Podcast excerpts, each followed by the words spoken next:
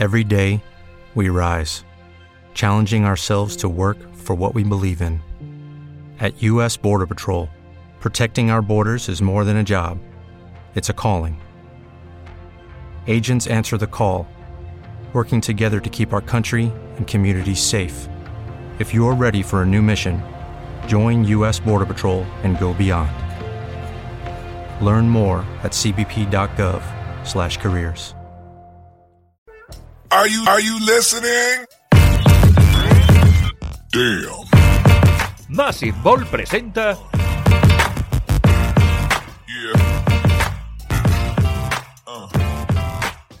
Documentos NBA con Luis el Purista. Bienvenidos a un nuevo episodio de Documentos NBA. Hoy hablaremos de Karim Abdul-Jabbar. Cuando las noches de NBA se hacen largas y los días pesados, siempre tendrás Massive Ball para pasar un buen rato. Karim es uno de los mejores jugadores de todos los tiempos. Nadie podría dejarlo fuera de un top 5 de los mejores que hayan pisado una cancha. Pero es un personaje tan trascendente que va más allá de su habilidad y elegancia para ejecutar el skyhook, su arma principal para ostentar el récord de ser el mayor anotador de la historia de la NBA en fase regular con 38.387 puntos. Karim fue tan bueno que si dividimos su carrera en dos partes, las dos son dignas del Salón de la Fama. La parte de Louis Alcindor, el jovencito que rompió con una velocidad casi inusitada en los 60 e inicios de los 70, y la de Karim Abdul-Jabbar, la superestrella. Como Louis Alcindor ganó 71 partidos seguidos en Nueva York, en la High School, e hizo que con apenas un partido en la Universidad de UCLA ya lo proclamasen como la nueva superestrella. En su debut anotó 56 puntos. El periodismo suele equivocarse con esos motes, pero no lo hizo con Alcindor.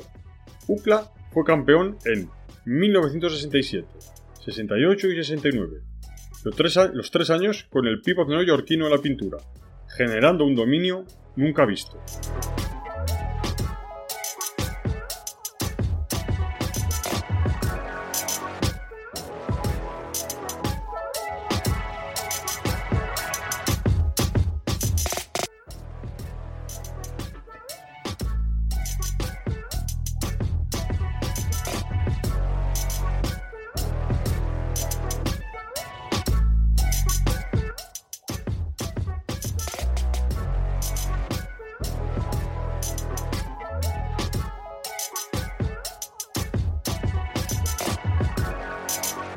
Su dominio era para tanto que prohibieron los mates, por este hombre de 2.16, y aún así siguió ganando.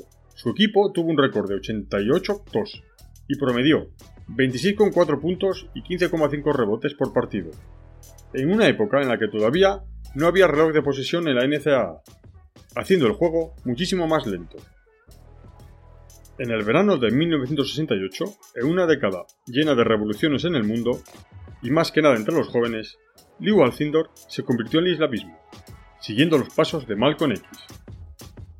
Cuando las noches de NBA se hacen largas y los días pesados, siempre tendrás Massive Ball para pasar un buen rato. El 1 de mayo de 1971 cambió el nombre por Karim Abdul-Jabbar, justo un día después de que Lew Alcindor se coronase como campeón de la NBA en su segunda temporada. Tras lucirse en UCLA, fue elegido por el primer pick del draft del 1969 por Milwaukee Bucks, una franquicia de apenas un año en la liga. Pero Liu era tan bueno que hizo del equipo rápidamente un aspirante.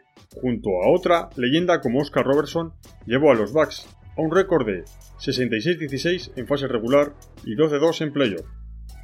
Alcindor fue elegido MVP de la fase regular y de las finales, promediendo 31,7 puntos y 16 rebotes a lo largo de los 82 partidos.